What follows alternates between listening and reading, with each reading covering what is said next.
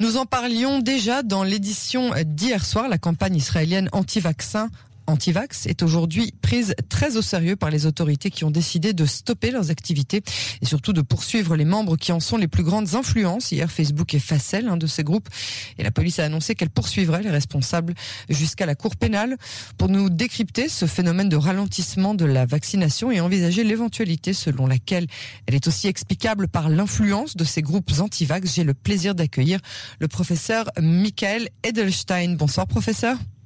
Bonsoir. Je vous remercie d'avoir accepté notre invitation ce soir. Vous êtes professeur de santé publique à la faculté de médecine de l'université Bar-Ilan dans l'annexe de la ville de Tzfat, dans le nord du pays. La première question que je voudrais vous poser concerne l'origine de ce ralentissement de la campagne de vaccination israélienne. Comment doit-on l'expliquer selon vous? Alors, je pense qu'il y a plusieurs facteurs qui permettent de l'expliquer. La première chose, c'est que effectivement, quand on euh, quand on propose le vaccin à la population, les, premières personnes qui vont euh, se faire vacciner, c'est vraiment les gens qui sont les plus enthousiastes, qui ont envie de se faire vacciner. Donc on voit, euh, on voit effectivement au tout début un, pic assez rapide, une augmentation assez rapide, et puis ensuite on a une transition vers peut-être la majorité de la population qui est pas particulièrement anti-vaccination, mais qui n'est peut-être pas aussi enthousiaste que, que les, ces pionniers qui vont se vacciner en premier.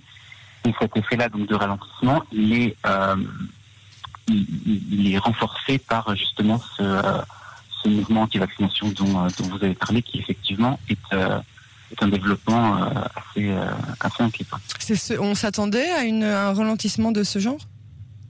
Bah, je, je, pense que c'est ce qu'on voit dans n'importe quelle, n'importe quelle innovation, n'importe quelle nouveauté. Il y a toujours un groupe qui, qui, qui, va, qui, va être, qui va se mettre en avant et qui va adopter euh, cette nouvelle intervention en premier. Donc oui, c'est c'est euh, c'est pas complètement euh, inattendu, mais c'est vrai que la virulence de, de, de ce mouvement qui non seulement soit uniquement des qui refusent de se faire vacciner, mais qui empêche les autres de se faire vacciner, c'est quand même quelque chose d'assez nouveau qu'on n'a pas forcément vu dans, euh, dans, dans, des campagnes de vaccination précédentes pour d'autres d'autres maladies. Alors ces groupes anti-vax, justement, est-ce qu'ils sont à ce point influents pour empêcher toute une catégorie de population de se faire vacciner? Alors, c est, c est, je pense que c'est difficile de quantifier exactement euh, l'influence que ces groupes ont, et je, pense qu'il ne faut pas non plus euh, tout mettre sur le dos euh, de, de, ces groupes. C'est quand même des groupes qui sont euh, qui sont minoritaires, mais qui sont extrêmement vocaux et qui sont extrêmement visibles. Et je pense que euh, actuellement en Israël, particulièrement avec cette, euh, ce phénomène de, de, de, de bloquer les, euh, les rendez-vous dans les, dans les cocotrolim, ça, ça a une influence, mais je ne pense pas qu'on peut entièrement attribuer le ralentissement à ces groupes. Je pense qu'il y a d'autres d'autres phénomènes qui sont qui sont en jeu aussi. Et euh, la population israélienne est grossièrement divisée aujourd'hui, euh, depuis l'expansion de la pandémie, en trois catégories la population générale, les ultra-orthodoxes et la population arabe. Est-ce que vous avez le sentiment, au-delà des chiffres, évidemment, que ces populations réagissent différemment à la campagne de vaccination? Alors euh, effectivement, je pense que justement donc, donc le, les, les, raisons qui expliquent ce ralentissement, les, données sont assez claires et on voit euh, on voit effectivement des, des, différences assez claires en termes de proportion euh, de la population qui sont, qui sont vaccinées dans ces différents secteurs. Et on, on, on peut croire que, bon, effectivement, par exemple, dans le, les populations ultra-orthodoxes ou, ou arabes, la moyenne d'âge est plus basse. Donc ça explique partiellement euh, pourquoi, le, le pourquoi le, la proportion de, de, personnes vaccinées est plus basse.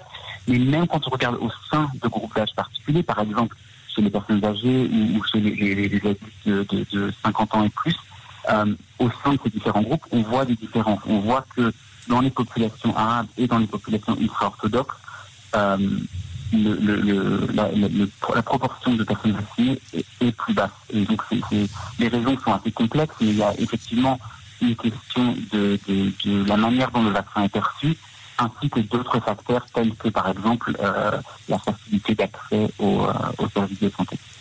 La facilité d'accès aux services de santé. Donc ça, ce serait éventuellement pour les populations arabes ou bien euh, les populations qui sont loin des centres médicaux en question, vous pensez? Oui, C'est pas uniquement. Il y a aussi, par exemple, le, le fait que quand vous avez euh, 8 ou 9 enfants, c'est pas très facile de trouver le temps d'aller chez le médecin, par exemple. Je comprends. Pas uniquement le, transport, c'est d'autres d'autres effets, mais ça en fait également partie. C'est quelque chose d'assez complexe. Alors plus les jours passent, plus le vaccin prouve son efficacité sur le plan de sa protection contre la maladie grave et euh, contre les différents variants. On est en train d'entrevoir que la vaccination serait même susceptible d'agir contre la transmission de la maladie, même si je sais euh, que ces études sont seulement en cours. Alors comment expliquez-vous que les gens aient encore peur aujourd'hui d'aller se faire vacciner? Alors effectivement, euh, comme vous dites, c'est, la plupart des, données qu'on voit, c'est quand même des bonnes nouvelles. On voit que le vaccin euh, limite le nombre de, de, de, cas, limite le nombre de, de décès, limite le nombre d'hospitalisations, et maintenant euh, limite aussi la transmission.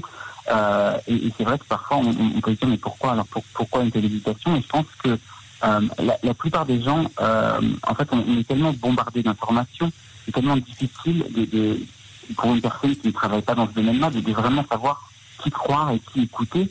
Je pense que la meilleure chose à faire, c'est de, se fier uniquement à des sources d'informations stables et, euh, et, plausibles et de pas euh, pas croire tout ce qu'on dit sur Internet. Et quand on limite euh, son, information à ces sources fiables, le, le, bénéfice du vaccin est, clair.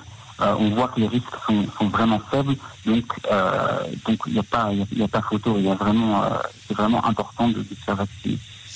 Alors quel serait justement votre message, euh, professeur Edelstein, pour les auditeurs qui hésiteraient encore finalement? Est-ce qu'il y a une réelle urgence à se faire euh, vacciner?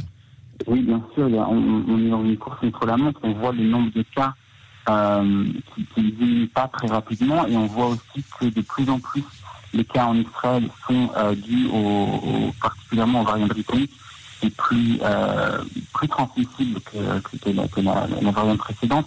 Et donc on a cette course contre la montre. Plus on va attendre pour se faire vacciner, plus, euh, plus les cas vont se propager, et plus on risque d'avoir euh, des confinements à répétition, et plus ça va être difficile de, stopper cette épidémie. Donc non seulement il faut se faire vacciner avec deux doses, faire vacciner le plus rapidement possible pour pouvoir sortir de cette, de cette situation le plus rapidement possible le plus rapidement possible et surtout avec le moins de, de, de malades graves et de décès évidemment. Professeur Edelstein, je vous remercie beaucoup pour euh, cette intervention et à très bientôt euh, sur les ondes de Cannes en français.